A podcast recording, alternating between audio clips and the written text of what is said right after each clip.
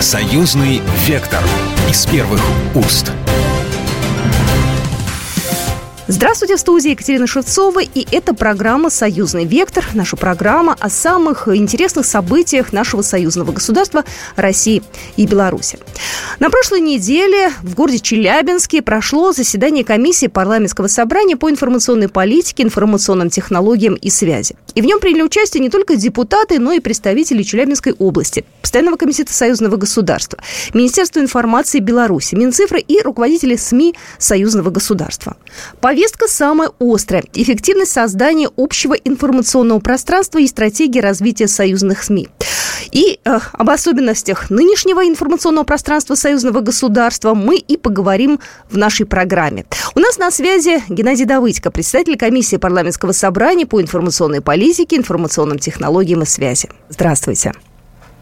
Добрый день. Я знаю, что на прошедшем э, недавно заседании комиссии по информационной политике, проходило оно в Челябинске, очень много говорили о едином информационном пространстве. Вот э, что это значит? У нас же вроде союзное государство, говорим мы в принципе, одно и то же, да, у нас нет здесь никаких э, противоречий. А что подразумевает парламентарий под вот этим выражением «единое э, пространство информационное»? Э, должна быть некая единая повестка с единой идеологией освещения и взгляд на те или иные события. И самое главное, имеется в виду площадка, на которой э, будет идея нашего э, содружества рисовать образ будущего, совместного, э, российско-белорусского будущего. А вот этого нету. Потому что все, даже государственные средства массовой информации, у них есть разные редакторы, у них есть различные точки зрения.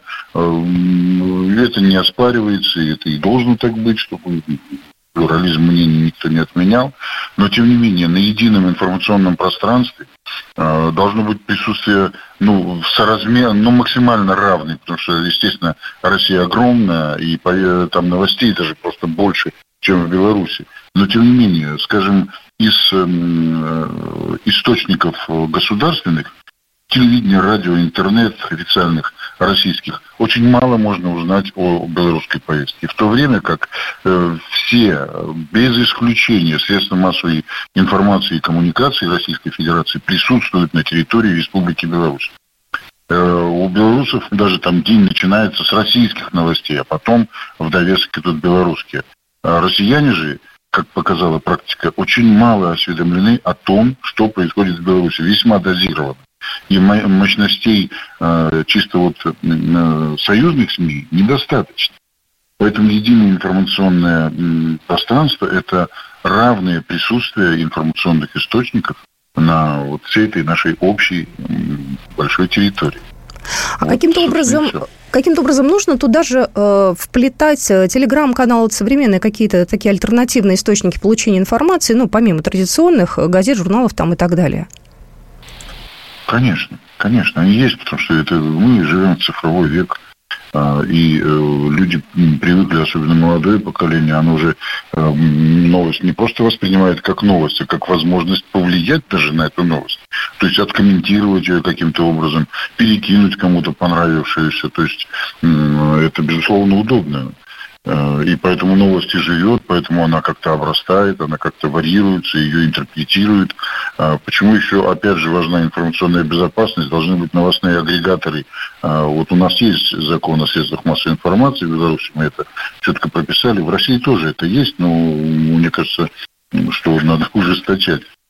Многие меня критикуют за то, что я тут э, радикально в сегодняшнее время Э, предлагаю все-таки аккуратнее относиться к информационному пространству, более жестко пресекать э, так называемые, допустим, агенты. Ну и что дали статус агента, да, какому-то средству массовой информации, иностранного агента. Он как вещал, так и вещает. И количество пользователей там не уменьшается. В мирное время, в спокойное время, да, возможно, на это можно прикрыть глаза. А сейчас ни в коем случае. Сейчас надо лишать лицензии, приостанавливать действия точно так же, как они делают наши неприятели. Ну, возьмем даже историю с тем, как а, YouTube заблокировал YouTube-канал белорусского государства. Просто взяли и заблокировали. Ну, второй раз уже Беларусь заблокировали, второй уже. У них это... Да, что это такое? Мы так не действуем, мы так не делаем. Более того, некоторые э, средства массовой информации, э, ясно, что антироссийские, антигосударственные, были закрыты, потом снова каким-то образом открываются, начинают вещать. Белорусская повестка в России ну, не так широко распространяется, хотя есть интересные новости. А, есть интересные факты, интересные события. Нам кажется, что на центральных каналах Российской Федерации вообще белорусская повестка весьма дозирована. Это если, скажем, а, президент Российской Федерации встречается с президентом Республики Беларусь, тогда покажут. А так Беларусь, хотя она интересна по опросам, по нашим сведениям, россияне интересуются жизнью в Беларуси. Но государственные российские каналы, да и частные, собственно, они не спешат э, этот интерес удовлетворять по каким-то причинам. Поэтому мы им и говорим, что существует проблема единого информационного пространства. Ну, я помню, мы с вами говорили э, несколько лет назад, в 2020 году, вы тогда очень эмоционально говорили о том, что идет информационная война, и мы тут э, на первой линии, мы на передовой фактически. Э, за эти два года сильно ли все поменялось? Стала ли ситуация острее? Потому что, ну, раньше было в Беларуси, я помню, да, 2020 год, попытка раскачать общество, к счастью, неудачная. Теперь это все перекидывается уже на практически и Европу, и Россию, и Беларусь, на всех нас. Вот как здесь быть, и как здесь не потерять, может быть, э, голову, да, и не наделать лишних каких-то движений, в то же время как э, сохранить э, какую-то ясность ума? Существуют разные времена и разные погоды, да, и в холодную погоду, ну, не придет нормальному человеку в голову не надеть шапку, там, перчатки, там, теплую одежду. Точно так же существуют времена мирные и военные. И в военное время, а сейчас на дворе военное время, и надо это спокойно воспринимать, с максимальной степенью спокойствия, необходимо относиться к, э, со средством массовой информации, которые сеют фейки, сеют панику, дезинформацию выдают дозированно и весьма э, сознательно, осведомленно, планово, продуманно, э, с расчетом определенным. К ним надо относиться как к средствам, огневым средствам противника – и закрытие таких средств массовой информации считать эм, за подавление огневых точек соперника, противника. Э, и это по погоде. Это называется одеться по погоде или действовать соразмерно обстоятельствам. Придут другие времена, но будут какие-то полегкие, можно будет выслушать э, и другие мнения. Дело в том, что наш потребитель информации оказался не подготовлен. Он слишком доверчив к информации ну, будем говорить еще там советский потребитель информации, все, что напечатано, значит, так оно и есть. Все, что показано на экране, значит, так оно и есть. Он доверяет этому. И если его удается всякими развлекательными штучками приторочить к какому-нибудь СМИ, а, который имеет свою антигосударственную или ну, совершенно такую специфику, а, призванную расшатать устои, там, нравственные, и не только, да, и политическую свою картину мира представить. Ну, человек становится чужим человеком. И потом, понимаете, кто проиграет а, медийную войну, тот проиграет и реальную войну, тот проиграет все. Это, вот вы спросили, в чем разница. В 2020 году это э, мы это понимали, но это не было настолько очевидно для всех. Сейчас для всех очевидно, что такое информационное пространство как из э, человека э, правильно продуманное информационное пространство, из умного человека делает козленочка, этот информационный источник, из которого он попил, из этого копытца. Поэтому э, вот эта чистоплотность информационная, она очевидна сейчас для всех, для всех, для всех. И э, в концепции национальной безопасности, э, там, кроме экономики, э, конечно же, и там и военного естественно, жирно прописана информационная безопасность. Это номер один. Вот вы упомянули про зрителя, который доверяет, а есть же такая отдельная категория э, молодых потребители информации, там, у кого лет 18, 20, 25, там, до 30 лет, они ни во что не верят. Им какую информацию не дай, это все проплачено, это все ваше, вы все врете и так далее, и ищут какие-то альтернативные источники. Для них почему-то является вот официальная позиция э, чем-то неправильным. Как их переубедить, как их э, э, повернуть в другую сторону и как им объяснить, что, в общем-то, ложно им выдают за истину? Вот как их, с ними как работать? Вы же опытный человек, вот как, как быть? А, вот почему речь идет о создании некого единого медиахолдинга союзного государства.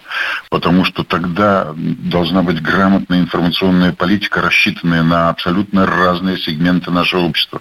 То есть там и возрастной, э, и половой ценз должен учитываться, э, и социальный срез, э, и обязательно на молодое поколение надо воздействовать. Они не терпят назидательности, они не терпят менторского тона. С ними надо говорить на их языке и на тех площадках, на которых они уже присутствуют и развлекаются. Э, дело в том, что они хотят информацию получать развлекательную. Знаете, как поэтому надо научиться делать развлекательный контент, который нравится молодым людям, которому они доверяют. К сожалению, да, не привыкли трудиться информационно они. Они любят картинку, любят движуху, любят короткие форматы. Значит, так и надо работать. Как мама заботливая, э, лекарство, которое прописал доктор, которое горчит, она э, подмешивает в какую-то любимую кашку своего чада. Точно так же и мы должны действовать э, на этой территории. Напоминаю, сегодня мы говорим о едином информационном пространстве, о том, как работать э, в непростых э, условиях союзных СМИ.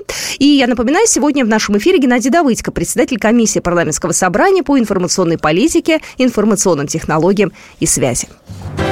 Союзный вектор из первых уст. Союзный вектор из первых уст.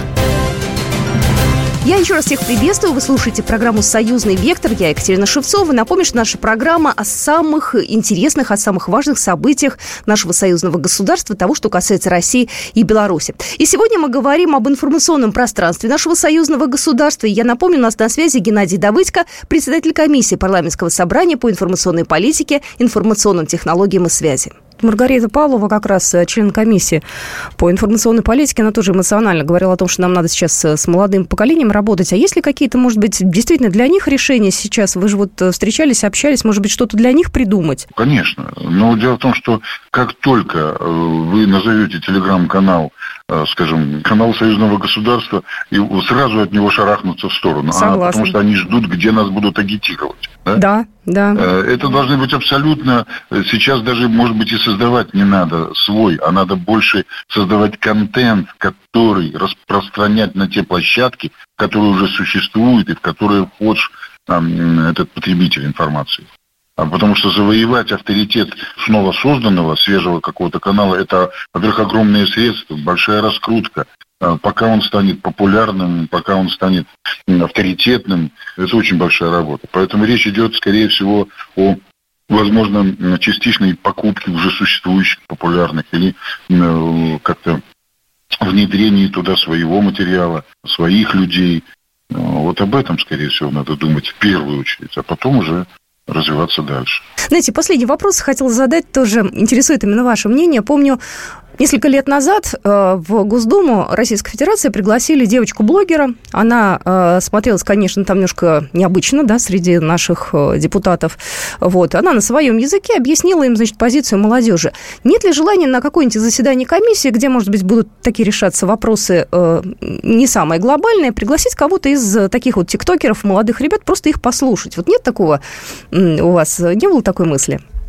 Нет, на комиссию, наверное, нет такого желания. А вот э, тот э, так называемый наблюдательный э, совет, который будет создаваться э, и контролировать работу будущего медиахолдинга, в него обязательно должны входить два-три каких-то молодых, продвинутых и популярных блогера, которые должны делиться своим опытом, давать советы, ну и, конечно, работать вместе, э, конечно, которые идейно морально совпадает с теми ценностями, которые проповедуем мы. Спасибо большое. А, только что у нас в эфире был а, председатель комиссии а, парламентского собрания по информационной политике, информационным технологиям и связи Геннадий Давыдько. Я готова поприветствовать еще одного нашего спикера. С нами на связи заместитель председателя комиссии парламентского собрания по информационной политике, информационным технологиям и связи Сергей Пахомов. Сергей Александрович, я хотела спросить, а, у вас, э, какие у вас, так скажем, уже такое послевкусие после заседания комиссии парламентского собрания, которое прошло э, буквально вот недавно в Челябинске. А, говорили, я знаю, очень много про единое информационное пространство.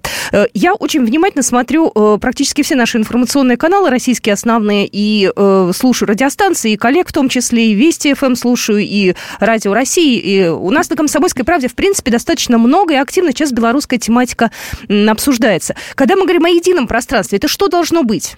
Ну, во-первых, в первую очередь, это должно быть единое а, понимание того, как, с какими акцентами мы а, подаем информацию о происходящем а, и в наших государствах, и в нашем совместном пространстве. То есть это скорее единое понимание, во-первых. И второе, это единые инструменты, которые тоже очень нужны.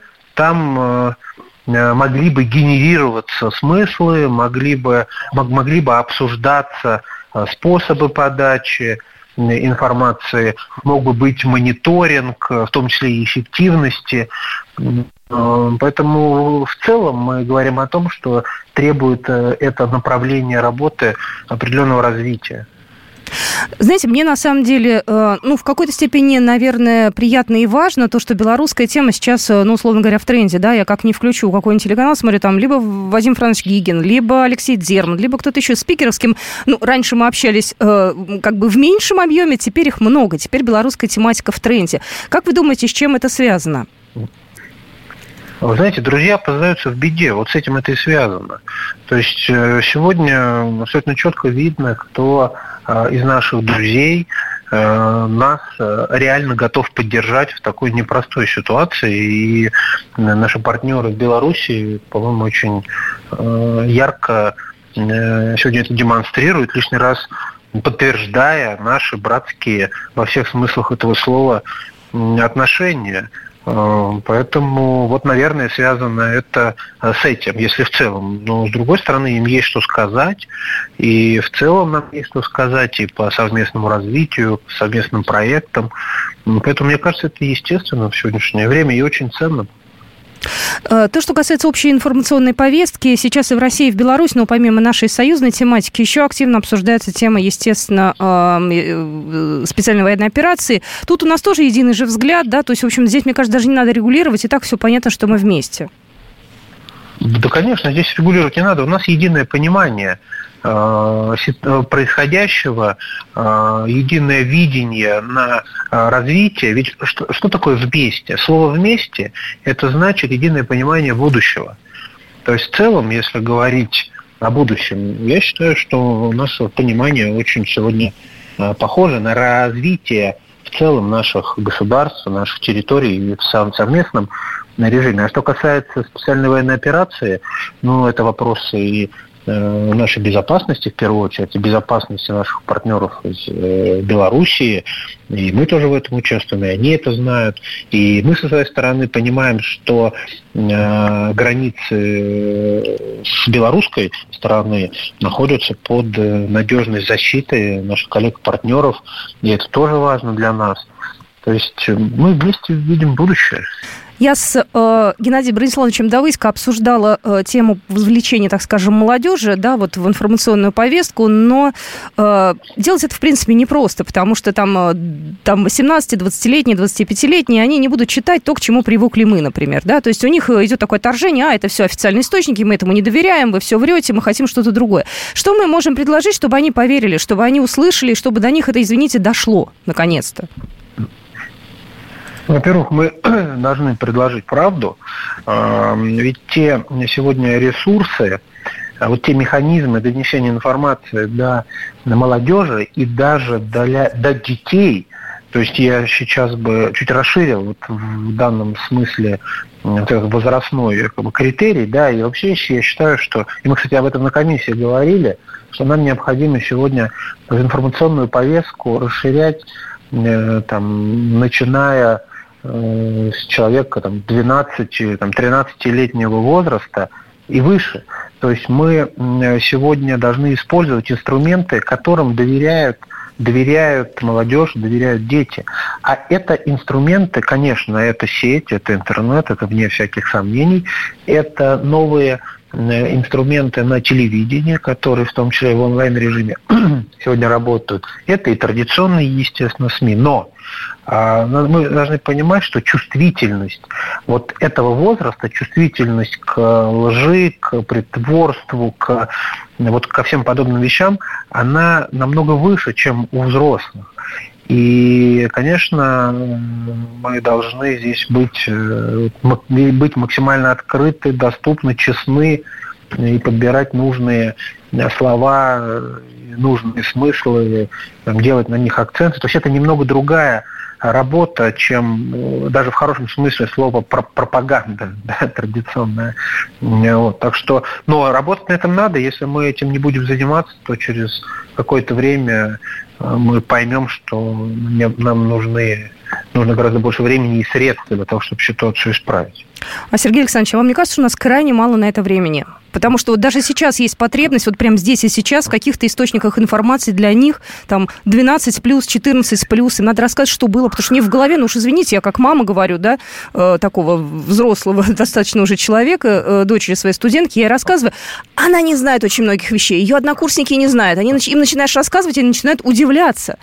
И времени-то у нас мало. Вот в чем у меня опасение самое главное. Да, если честно, я считаю, что оно вообще уже ушло, это время. Но это не значит, что не надо ничего, ничего делать. То есть, чем раньше мы спохватимся и начнем э, этим заниматься, тем, э, тем быстрее будет результат. То есть все пропало, я бы не стал говорить, но то, что этим нужно было заниматься еще там позавчера, это факт. Вот мы вообще все, взрослые люди, сегодня выросли на схеме новостной модели, так называемой 24 на 7. Но мир меняется, и новости приходят к нам, блин, каждую минуту. Да? А и если мы выпускаем новости раз в час, значит наш читатель уже ее получил с другого источника. А молодежь получает новости вообще в онлайн-режиме моментально. Поэтому вот об способе доставки, конечно, нам нужно думать. Э, конечно, вообще мир сети это, это революция, которая прошла, мне кажется, что изменения можно сравнить только с появлением телевидения, наверное, ну вот масштаб. Поэтому, конечно, соцсети сегодня тон задают. Туда надо обязательно идти, потому что аналитика сегодня там. Это для тех, кто думает. Да, инсайт сегодня там. Скандалы сегодня тоже там. Это пусть для тех, кто не хочет глубоко погружаться, то это тоже наши граждане, нам тоже очень важны, их мнение нам очень нужно. Да?